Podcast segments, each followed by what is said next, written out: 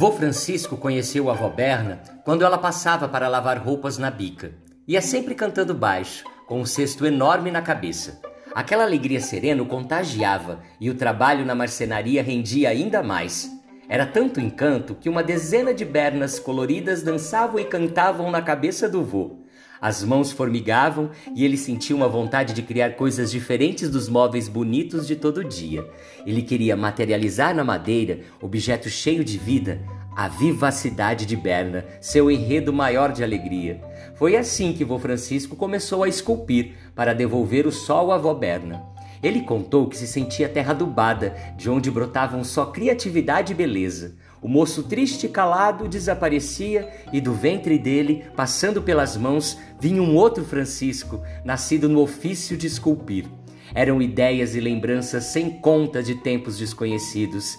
Ele trazia tudo para a madeira, para os troncos de árvore, para os galhos secos, para os retalhos dos móveis. Tudo, tudo o vô aproveitava e ia descobrindo a textura e as possibilidades de cada um. Vô Francisco esculpiu mil rostos tão diferentes da gente, tão parecidos com os negros do mundo, animais e pássaros nunca vistos por ele, só um ou outro pela TV. Por isso mesmo, não sabíamos de onde vinham os detalhes, tanta delicadeza e precisão para criá-los. Construiu também bancos e cadeiras lindos, delicados, embora destinados ao uso, como ele insistia em dizer, pois a beleza não deveria ficar parada num canto morto da casa, deveria entrar na dinâmica da vida e ser desfrutada. Assim, as esculturas de Vô Francisco tornavam mais vivos seus compradores. Ele construiu uma série de escudos com uma riqueza impressionante de particularidades, adquirida por um empresário da ilha de Kwanza, em Angola. Neles, esculpiu as guerras de libertação dos países africanos do século XX. Quando o comprador, extasiado, indagou por que ele não esculpia guerras étnicas do período pré-coloniais, sagas épicas de reis, princesas e guerreiros, havia tanta história fantástica para contar, Vô Francisco mergulhou no estampido seco do formão em contato com a madeira e, para surpresa do angolano, definiu-se como um homem deste tempo, um observador entristecido do poder que mudava de mãos, mas não mudava de donos. Os deuses africanos também mereceram atenção. Suas comidas e utensílios de cozinha, danças e festas foram cuidadosamente retratadas pelo vô. Várias clientes comentavam as peculiaridades das imagens humanizadas, também as diferenças entre as obras do vô e as representações do Yorubá, tão comuns no Brasil. Vô Francisco caprichava no desenho das mãos dos deuses e explicava que elas davam vida às palavras. O vô parecia um rio largo e profundo, como o Congo, cujo nascedouro é singelo e escondido na floresta densa.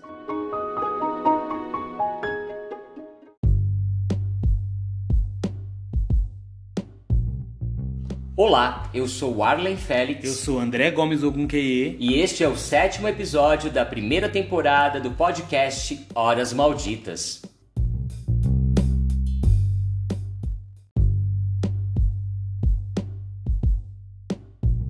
A narrativa que você acabou de ouvir é a primeira parte do primeiro capítulo do livro Os Nove Pentes d'África, da escritora mineira Cidinha da Silva, uma obra infanto-juvenil de uma autora afro-brasileira que tem uma produção bastante diversificada. Cidinha não produz apenas literatura para crianças e adolescentes, como também tem uma produção que abarca o conto, o romance e também a dramaturgia.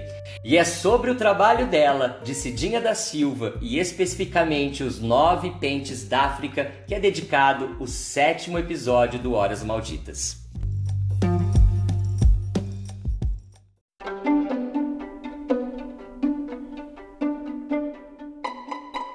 Embora trabalhasse todas as esculturas com igual dedicação, os barcos e os pentes eram os prediletos do vô.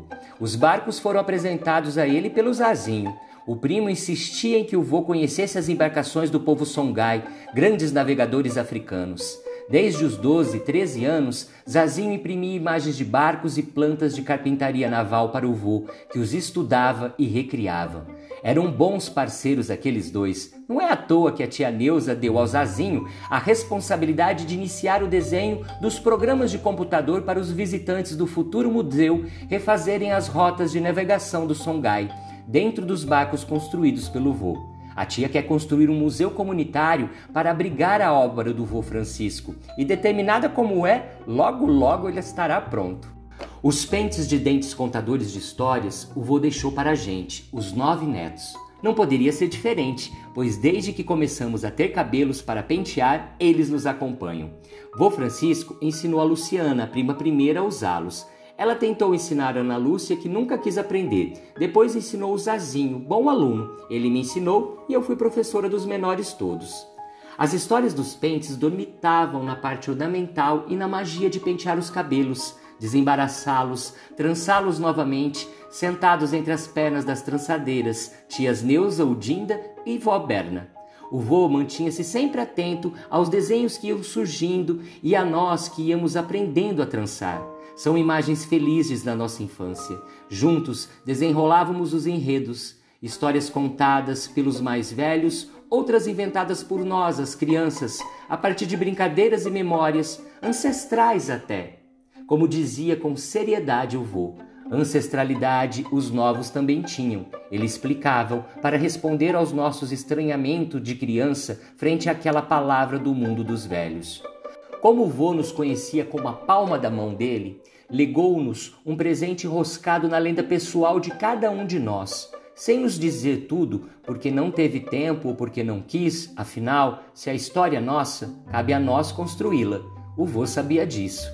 Certo mesmo é que ele vinha se despedindo da gente a cada tarde um pouquinho.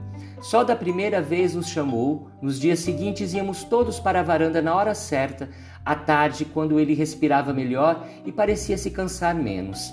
Sentávamos à volta dele, em banquinhos iguais àquele no qual repousavam seus pés inchados. Ele contava uma história cheia de voltas e segredos, e no final entregava a um de nós o pente presente. O pente era portador de vários significados, principalmente para quem o recebia. Depois era acompanhar o entardecer adorado pelo vô a hora do sol ir embora, momento de beber o mistério em silêncio. Duas vezes ele contou a história de amor dele pela avó Berna, antes de entregar o pente do amor ao Abayomi, e o pente da alegria à Lira, aquela cuja tristeza ninguém decifrava. Ele repetia tudo tintim por tintim e não sabíamos se era intencional ou se ele estava delirando. Não perguntávamos, só ouvíamos. Vô Francisco descreveu então o retorno da avó Berna da bica pouco antes do almoço, já com a roupa seca.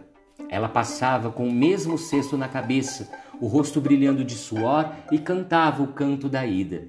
Ele arriscava um sorriso, ela correspondia. Ele almoçava, depois trabalhava contente o resto da tarde. À noite, entalhava de amor em madeira, sonhava com sua berna, enquanto esperava o novo dia, só para vê-la passar. Um dia, com o peito estufado de coragem, pediu para acompanhá-la pela vida inteira. Ela aceitou e eles começaram a nossa família. Vó Berna vem da cozinha e interrompe nossa viagem. Por hoje chega, meninada. Francisco precisa descansar, ela diz. Preciso nada, Bernardinha. Terei tanto tempo para descansar. O vô responde, mastigando as palavras. Não seja teimoso, Francisco. Amanhã você continua. Assunto encerrado. Sabíamos que era a avó quem mandava e não cogitávamos ficar quando ela avisava para ir. Tomávamos a bênção e cada um seguia para casa, exceto eu, pois minha casa era a casa deles.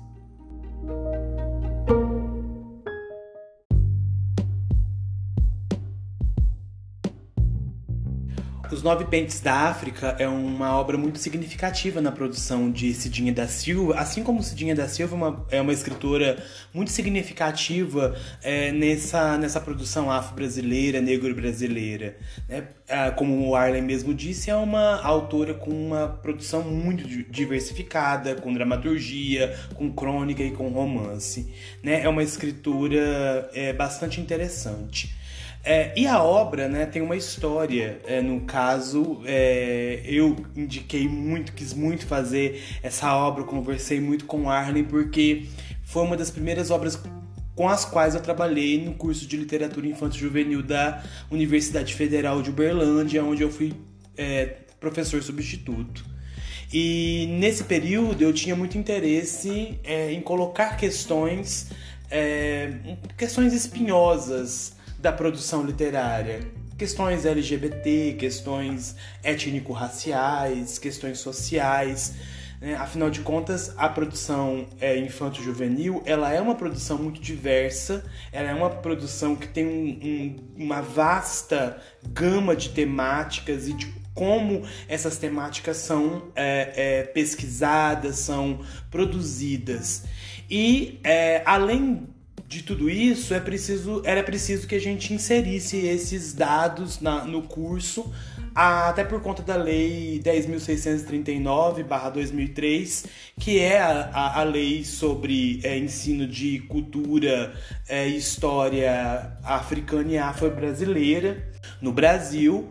É, as federais elas cumprem né, esse papel porque é, elas tem é, cursos de literatura africana, em língua portuguesa, elas têm é, cursos de literatura infanto-juvenil e tratam dessas temáticas. E aí eu fiquei muito incomodado exatamente pelo fato de ter lido um livro infanto-juvenil chamado Meu Avô Era um Africano, que é um livro muito bonito do ponto de vista da editoração e das escolhas que foram feitas no campo da ilustração, mas muito raso quando debate a questão é, da escravidão e da questão da afrocentralidade. Isso porque é, você tem que é, lidar com essa questão da escravidão, não com essa coisa de ai, nossa, olha, aconteceu, foi tão triste, ai, que chatinho. Não é assim que se, você debate essas questões.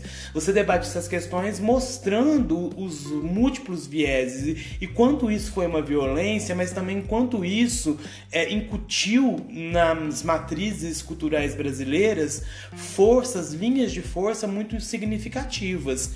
E aí então, como forma de comparação, eu consegui o livro da Cidinha da Silva, comprei o livro, digitalizei esse livro e ele virou uma espécie de grande livro de cabeceira quando eu vou trabalhar com literatura infanto-juvenil. E eu acho um livro muito significativo porque porque é um livro em que nós temos uma série de debates, uma série de debates importantes a questão da família, né, a centralidade da família. Né? Então, é, a despeito de várias produções, é, para adultos inclusive, é, que trabalham essa questão da, é, do esgarçamento da família negra, né, o esgarçamento da sociabilidade negra, a Cidinha da Silva ela traz uma coisa completamente oposta a essa ideia, a ideia de uma família negra extremamente resolvida e com um centro de força muito forte que é esse senhor, esse homem negro, esse escultor, esse artista chamado Francisco de Airá.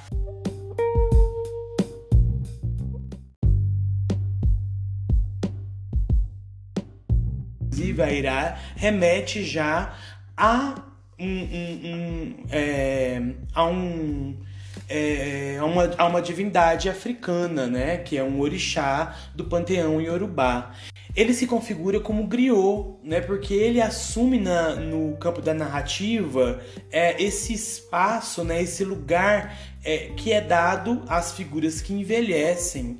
E também, né, pensando aqui um pouquinho no Walter Benjamin, na propriedade que a figura do moribundo tem para contar coisas e para trazer segredos. Então, quem está à beira do túmulo, quem está é, diante da sepultura, tem mais autoridade para narrar. Então, é isso, mas isso não é feito de uma maneira lutuosa, melancólica, né? Na verdade, é muito significativo que a Cidinha vai colocar a morte do Francisco de Airá, e se é dado não é um spoiler, a, a morte do, do Francisco de Airá vai se dar logo no começo do texto, exatamente por quê? Porque a partir da morte a vida se renova.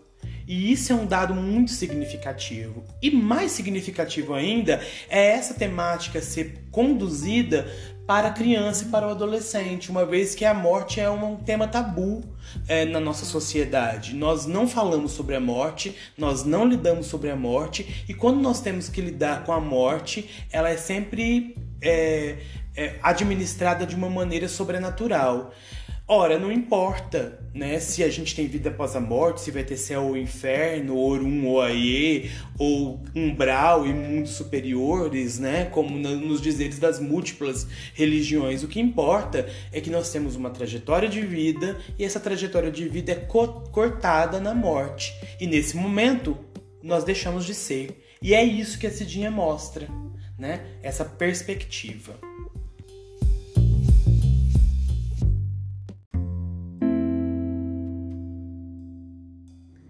Aprontei a mochila, me despedi da avó e fui para o treino de capoeira. Nunca joguei tanto como naquele dia, só na mandinga, lembrando do meu avô. Yê! Nossa mestra encerrou a roda e começou a desarmar o gunga, enquanto a turma sentava em círculo, enxugando suor. A roda de hoje, ela disse, foi dedicada a seu Francisco de Airá, amigo do grupo, oficineiro nas horas vagas e avô da Bárbara.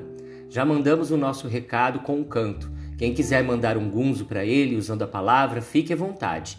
Eu quero, levantei a mão. Pois fale, Bárbara, queremos ouvir.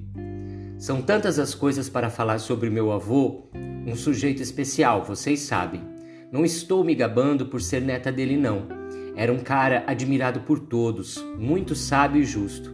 Engraçado, eu me lembrei agora dos meus sete anos, quando o vô foi chamado à escola porque deu uns tapas num garoto. O pirralho me chamou de macaca. Meu avô foi lá cobrar satisfação e mastigava doze zangões, daqueles de ferrão bem venenoso, mas ouvia a diretora como que se não fosse com ele. Ela disse que aquilo não podia ser, ele deveria se observar bem, pois além de bater, era menina batendo em menino, não era atitude adequada a uma mocinha. Ela punha a mão nas minhas tranças soltas de mocinha e depois passava na saia para limpá-las de mim. Ele viu, ouviu, pediu desculpas, prometeu me corrigir e ao mesmo tempo reclamou porque a neta estava sendo molestada na escola. Não, seu Francisco, o senhor não entendeu. Ela agrediu o menino. Ela se defendeu, dona Eliane. O tempo fechou para o lado da diretora. Meu avô continuou.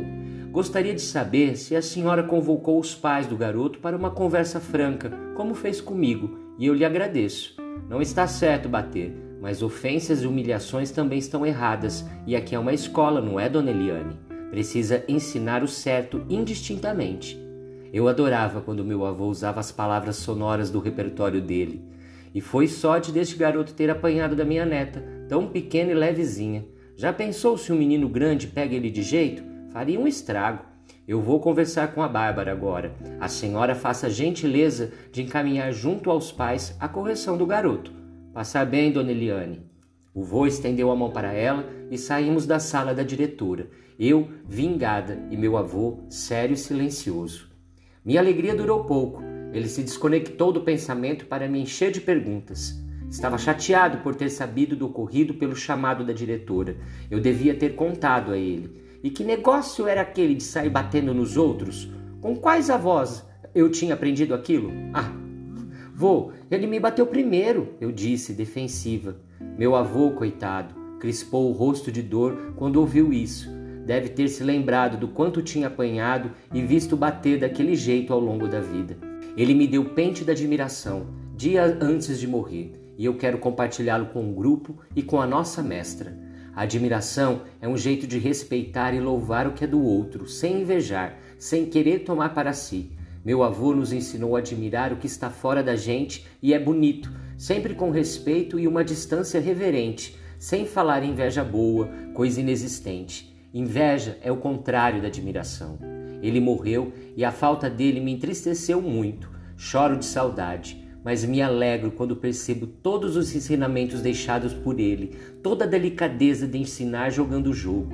E isso também aprendo aqui todos os dias, dentro e fora da roda por isso entrego o pente da admiração a vocês. Cada um conte sua história ao recebê-lo. Iê, gira a roda do mundo. Muito bem, obrigada, seu Francisco. Agora também somos seus netos. Ganhamos um pente e um avô ancestral.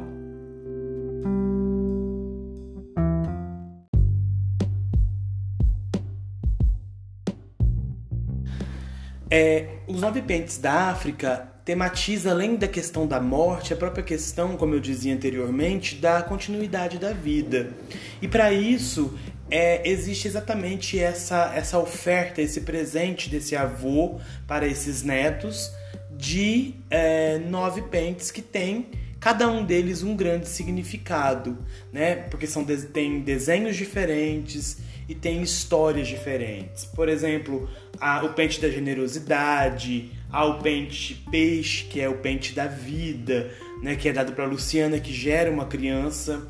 É, há o pente da liberdade, que é um passarinho, o pente da sabedoria, que é uma tartaruga, que é dado para o Zazinho, uma figura muito importante, o pente baobá, que é dado para a Ana Lúcia é uma figura muito desconectada dessas questões da negritude e da relação familiar e que ela ganha exatamente o pente da ancestralidade como uma espécie de convite a se reconectar consigo mesma, com a sua identidade e com a identidade familiar. E além disso, nós temos ainda o pente do amor, que é dado por Abayomi, o pente da alegria né, que é dado para a lira. Além disso, a gente pode pensar também em outros elementos que aparecem na narrativa, por exemplo, os nomes Ainã, Aganju, Onirê, Zazinho, né, que vem de Zazi, uh, Abayomi, que são todos nomes africanos. Né? Abayomi é a boneca que era feita é, pelas mães durante a travessia, feita de retalhos.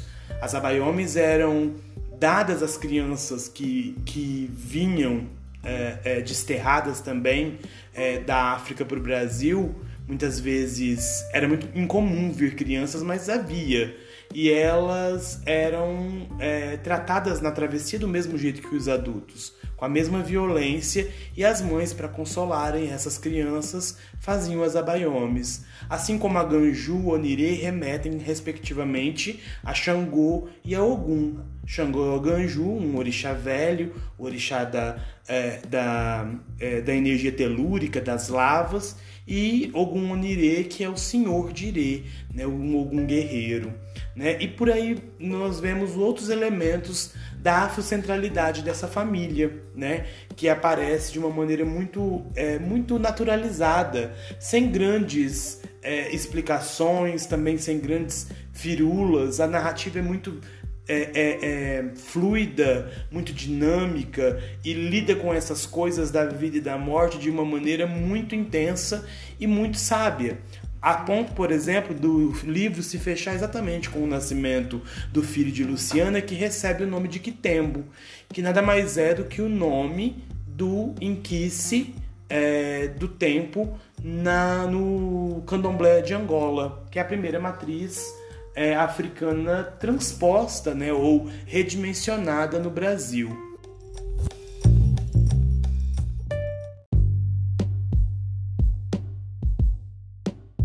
Para além dessas questões, o pente também tem um significado muito importante, né, que é, é bem interessante a gente pensar no diálogo possível entre o, o conto Pichain é, da Cristiane Sobral e em todo aquele processo de tentativa de anulação da identidade, de tentativa de anulação do outro por meio da aplicação do Enê, do alisamento do cabelo, é, da violência com relação a essa identidade, essa, essa é, classificação de cabelo bom, cabelo ruim. E o modo como esse mesmo cabelo, afinal de contas, o pente, ele é um objeto é, de, de alegria, ele é um objeto artístico, mas como o próprio Francisco de Aira fala, a beleza não pode ficar guardada. Então os pentes eles precisavam ser usados. Né? Então eles tinham que pentear os cabelos. E a ideia é exatamente quando a, a narradora faz essa reflexão dos cabelos que são é, é, destrançados, que são é, é, desembaraçados e depois são retrançados pelas trançadeiras da família, construindo um desenho que é ao mesmo tempo étnico, é ao mesmo tempo de pertencimento, é ao mesmo tempo de construção de si e do outro a partir de uma noção muito muito clara, né, de é, ser e estar no âmbito de uma família afrocentrada. Então, o que a gente vê na, na narrativa da Cidinha é, da Silva é uma narrativa muito delicada que trata dessas questões todas, né, como é, é, família, pertencimento, identidade, é, é, saberes, né, segredos, arte. Tudo isso é enfechado no romance dela, no romance infanto-juvenil dela, de uma maneira muito, é, é, muito significativa, muito bem fundamentada e muito bem é, é ligada do ponto de vista é, linguístico. Nisso a gente tem uma, uma reflexão interessante sobre a identidade negra, sobre a identidade afrocentrada, porque é, temos também esse, é, esse elemento a ser destacado.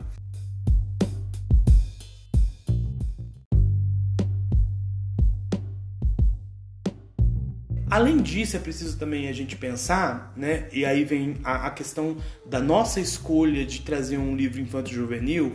Existe uma, uma grande dificuldade de uma parte da crítica de reconhecer a literatura infanto-juvenil como uma literatura é, passível de análise, como uma literatura passível de ser tratada de um ponto de vista acadêmico, né? Então, quando as pessoas lidam com literatura infanto-juvenil, elas é como se estivessem lidando com uma literatura menor, né? E no meu ponto de vista não há literatura menor. Né? O que há é a literatura. Inclusive a própria classificação de literatura infanto-juvenil ela é problemática, porque um bom livro de, de, é, voltado né, é, para o público infanto-juvenil é o livro que é lido por todos e chama a atenção de todos, assim como as animações. As animações elas são boas porque elas têm camadas de significados ou de significação que chamam a atenção de cada faixa etária de um modo diferente. E os livros infantis também são assim. Então, eu nem classificaria o livro da é, Cidinha da Silva como um livro infanto-juvenil. É um livro de literatura mais voltado para esse público, mas que pode agradar qualquer pessoa que gostaria de é, ler, né? E, e, com, e é, um, é o convite que nós deixamos, né? Leiam mais literaturas infantos juvenis, entendam mais essas literaturas, entendam também todo o processo, toda a construção que existe em torno dessa literatura, as, o ilustrador, é, a, a, a, o escritor, as pessoas que estão envolvidas na editoração. E isso é muito significativo e muito importante, porque é uma literatura que, a despeito de ser tratada como menor, é uma literatura que tem um, é, uma, uma produção muito destacada no Brasil, exatamente por conta dos programas de biblioteca, do Fundo Nacional das Bibliotecas Públicas e outras coisas mais. Mas esses são os elementos primordiais da nossa leitura.